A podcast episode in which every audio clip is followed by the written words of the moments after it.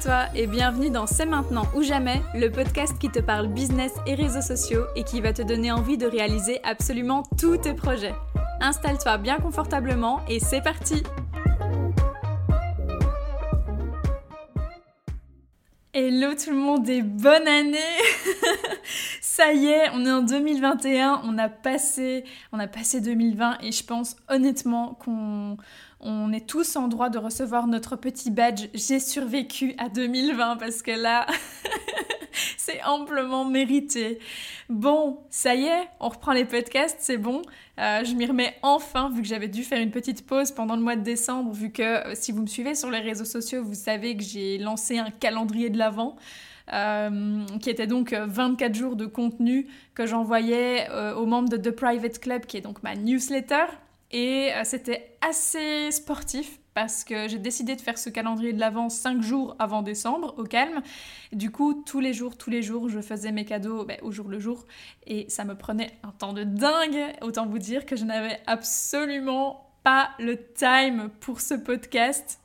Et je dois avouer que ça m'a manqué. Ça m'a manqué de ne pas revenir devant mon petit micro là et de vous parler. Bon, j'avais fait que 5 épisodes avant de faire ma pause, mais quand même.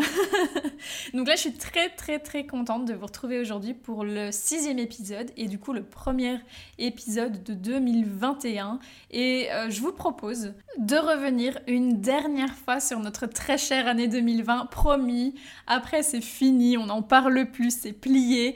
Mais là, je pense qu'il est tout de même intéressant non pas de revenir sur tous les aspects négatifs de 2020, ça c'est bon, on a compris, on n'en veut plus, on passe à autre chose, mais plutôt sur les leçons qu'on peut tirer de 2020. Comme ça, on se dit que c'est bon, 2020 n'aura pas été totalement inutile, qu'elle nous aura quand même appris des choses, ou plutôt rappelé des choses, parce que vous allez voir que les leçons que je vous ai sélectionnées au final, c'est des choses qu'on savait déjà au fond de nous, mais euh, ici, ça a été l'année qui nous a un peu rappelé tout ça, qui nous a un peu fait euh, confiance, qui nous a un peu euh, fait prendre conscience de tout ça. Vous allez comprendre tout de suite. Je vous ai préparé donc trois leçons qui, selon moi, sont les grandes leçons à tirer et à bien garder en tête pour 2021 et même pour après. Et sans plus attendre, je vous propose de commencer tout de suite avec la première qui est Rien n'est jamais qui Comment vous dire? Début 2020, beaucoup d'entre nous ont commencé l'année comme si de rien n'était, tranquillement, sereinement. En même temps, qui aurait pu prévoir un truc pareil? Je pense que même Madame Irma, dans sa boule de cristal, elle n'a pas, vu, elle pas vu le Covid venir. Et puis ben là, bam, euh, mars, coronavirus, tout le monde est confiné. Et malheureusement, beaucoup de commerces, beaucoup de, enfin, le secteur de l'ORECA, des, événements, etc., ont été énormément, énormément impactés. Et certains ont même dû fermer boutique. Et ça, personne ne s'y attendait. Personne n'aurait pu imaginer qu'en l'espace de quelques mois, on se retrouverait dans, un espèce de très mauvais film hollywoodien, vous voyez ce que je veux dire Et pourtant, ben, c'est arrivé. Peut-être que parmi ces commerces qui ont dû fermer, euh, ben, certains venaient peut-être d'ouvrir et ne se serait jamais imaginé devoir mettre la clé sous la porte aussi rapidement. Ou bien au contraire, il y a peut-être des commerces qui avaient une situation super stable et qui, une fois coupés de toute leur clientèle, ils ont vu leur situation se décliner de plus en plus. Euh, bref, là où je veux en venir, c'est qu'effectivement, dans la vie, rien n'est jamais acquis. Et du coup, ce qu'il faut retenir de cette leçon, c'est qu'en fait, il faut s'attendre à tout et avoir un plan B. Et je sais que certains gourous de l'entrepreneuriat aiment bien dire non, il faut pas de plan B, mais uniquement un plan A, sinon vous êtes déjà en train de vous projeter dans l'échec, blablabla. Bla bla. Je suis bien d'accord, mais il y a un moment, quand une pandémie sauvage apparaît de nulle part, le plan B, il fait quand même plaisir. Et c'est important de pouvoir se protéger. C'est comme dans un contrat, par exemple. A priori, la mission avec le client, elle devrait bien se passer. Mais au cas où, on fait tout de même un contrat pour pouvoir se protéger de toute situation inattendue, malheureuse, de, cas de force majeure ou quoi. Et en 2020, je pense que c'est une des plus grosses leçons qui en est ressortie, c'est que il faut qu'on pense au pire scénario qui puisse arriver, par exemple une pandémie, pour pouvoir y faire face au cas où, et se rappeler que rien n'est jamais acquis. De mon côté, par exemple, ici, ben, en début d'année, j'ai fait mes objectifs, etc. Je me suis posée, mais j'ai aussi pris le temps de me dire, ben, tiens, qu'est-ce qui pourrait m'arriver de plus négatif dans mon lancement d'activité, qu'est-ce qui pourrait m'arriver de pire cette année? Et quel plan B est-ce que je pourrais mettre en place si jamais ça m'arrive? Donc je pense que c'est important de passer par là. Je pense que c'est important de prendre conscience que tout n'est pas rose et qu'il peut y avoir des petits pépins et qu'il peut y avoir de plus gros pépins aussi, comme ici. Et prévoir un plan B, c'est pas quelque chose de négatif, c'est pas mal, c'est justement assez sain parce que on ne sait pas ce qui peut se passer et il vaut mieux se protéger. Il vaut mieux couvrir ses arrières, comme on dit, et je pense que euh, c'est quelque chose de responsable en fin de compte. Bon, passons à la deuxième leçon qui, je vous rassure, est un peu plus positive que ça. La deuxième leçon qu'on peut tirer de 2020 est qu'il faut profiter de chaque instant, de chaque moment et surtout, surtout de ceux qui nous paraissent être les plus insignifiants. Je m'explique. Est-ce que, question très sérieuse, est-ce que vous aussi, pendant le confinement, vous vous êtes mis à faire de la pâtisserie? Honnêtement, de mon côté, je vous jure, je ne compte pas le nombre de banana bread que j'ai vu passer dans les stories des gens que je suivais. C'est un truc de malade. J'ai l'impression que tout le monde s'est mis à faire des, des 4 quarts, des fondants au chocolat. Et même moi, hein, j'ai réalisé le j'ai réalisé plus de gâteaux pendant cette période que depuis ma naissance, je vous jure. J'ai vraiment pris euh, le temps en fait de me, de me, remettre à la cuisine, à la pâtisserie du coup et euh, de profiter de ces instants. Pourquoi? Ben Parce que déjà ça me faisait passer le temps et du temps on en avait.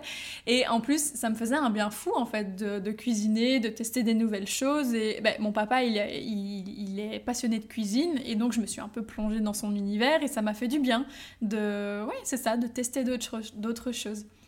Autre exemple pendant ce confinement moi qui adore rester chez moi, vraiment, je suis team Netflix canapé. Pourtant, pourtant, pendant le confinement, je n'ai pas loupé une seule de mes petites promenades quotidiennes autorisées par le gouvernement. Donc tous les jours, on pouvait aller se balader pendant, je sais plus c'était combien de temps, 30 minutes, une heure, je sais, je sais plus. Ben, tous les jours, j'allais me promener le long de la Sambre. Donc la Sambre, c'est la rivière qui coule dans ma ville. Et euh, moi qui n'allais quasiment jamais me promener avant, je peux vous dire que là, j'ai savouré chaque pas que je faisais euh, que je faisais sous le soleil. j'ai jamais autant adoré aller me promener que pendant ce confinement. J'ai jamais autant aimé aller respirer l'air frais, aller faire quelques pas dans la nature. Et au fond de moi, c'est quelque chose dont j'avais besoin. Et j'en ai pris seulement conscience pendant le confinement pour vous imaginer un peu ce qu'il m'a fallu pour aller me reconnecter à tout ça. C'est quand même triste quand on y pense. Sinon, autre exemple, ben, je pense qu'on est tous d'accord pour dire que les moments qu'on passe en famille maintenant ou entre amis, on les savoure beaucoup plus qu'avant. on a vraiment pris, pris conscience que, que ces instants, c'est des instants précieux, que le fait de pouvoir serrer euh, sa maman dans ses bras, sa grand-mère, euh, sa sœur, son frère, euh, que sais-je, ses amis.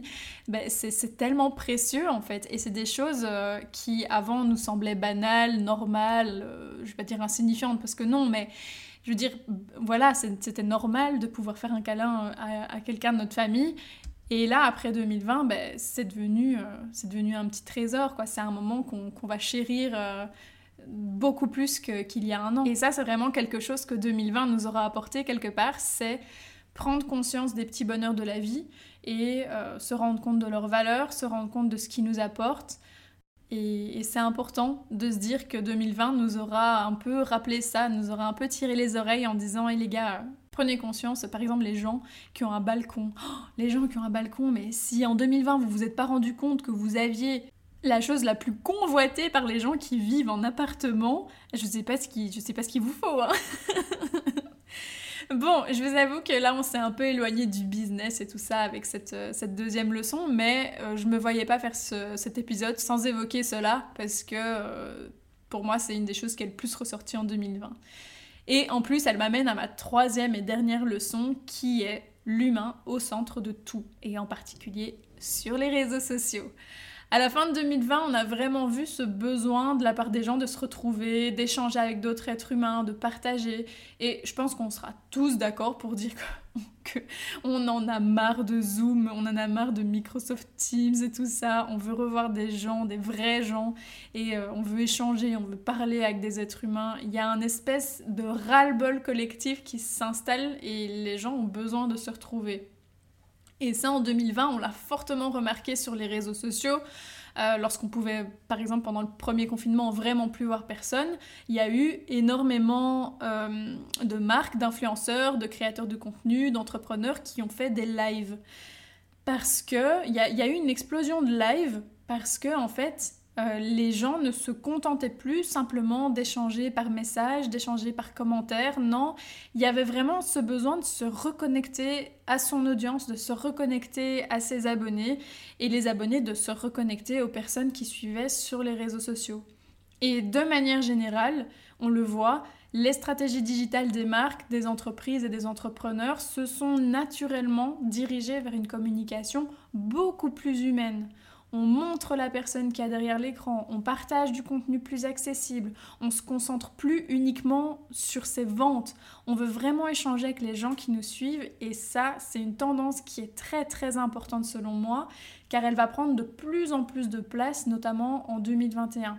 Et en 2021, il est primordial si vous voulez engager votre communauté de développer un maximum ce côté humain.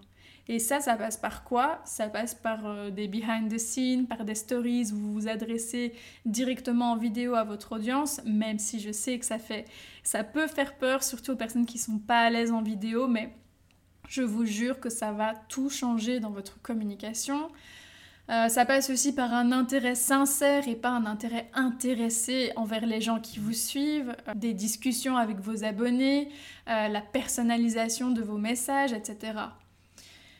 Donc on retourne vraiment à euh, ce, côté besoin de se connecter avec les gens, besoin de lier des liens, ça je n'arrête pas de le dire, mais lier des liens avec les personnes qui vous suivent, c'est ce qui, ce qui vous servira le plus en fait.